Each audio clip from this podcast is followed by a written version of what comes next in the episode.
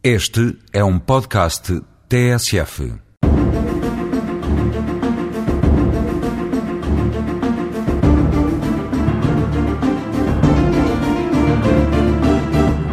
Falemos hoje dos advogados e do seu papel no mundo da justiça e do direito.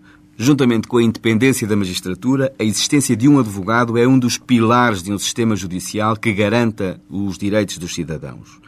Um advogado define-se como um auxiliar da justiça, nela intervindo em regra, em nome e representação das partes, na defesa dos seus direitos e interesses e ao abrigo do mandato forense, sendo esta intervenção obrigatória nos processos mais importantes de natureza penal, civil, laboral ou administrativa.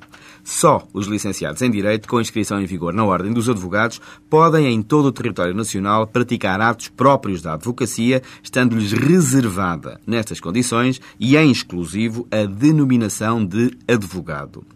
Os licenciados em Direito, antes de se poderem inscrever como advogados na Ordem, têm de se sujeitar a um estágio prévio com a duração mínima de dois anos, que integra provas escritas e impõe aos advogados estagiários que o frequentam a sua aprovação final podendo os mesmos, a partir dos seis meses e desde que tenham passado na primeira fase do tirocínio, praticar já alguns atos de advocacia, embora sob a orientação do patrono.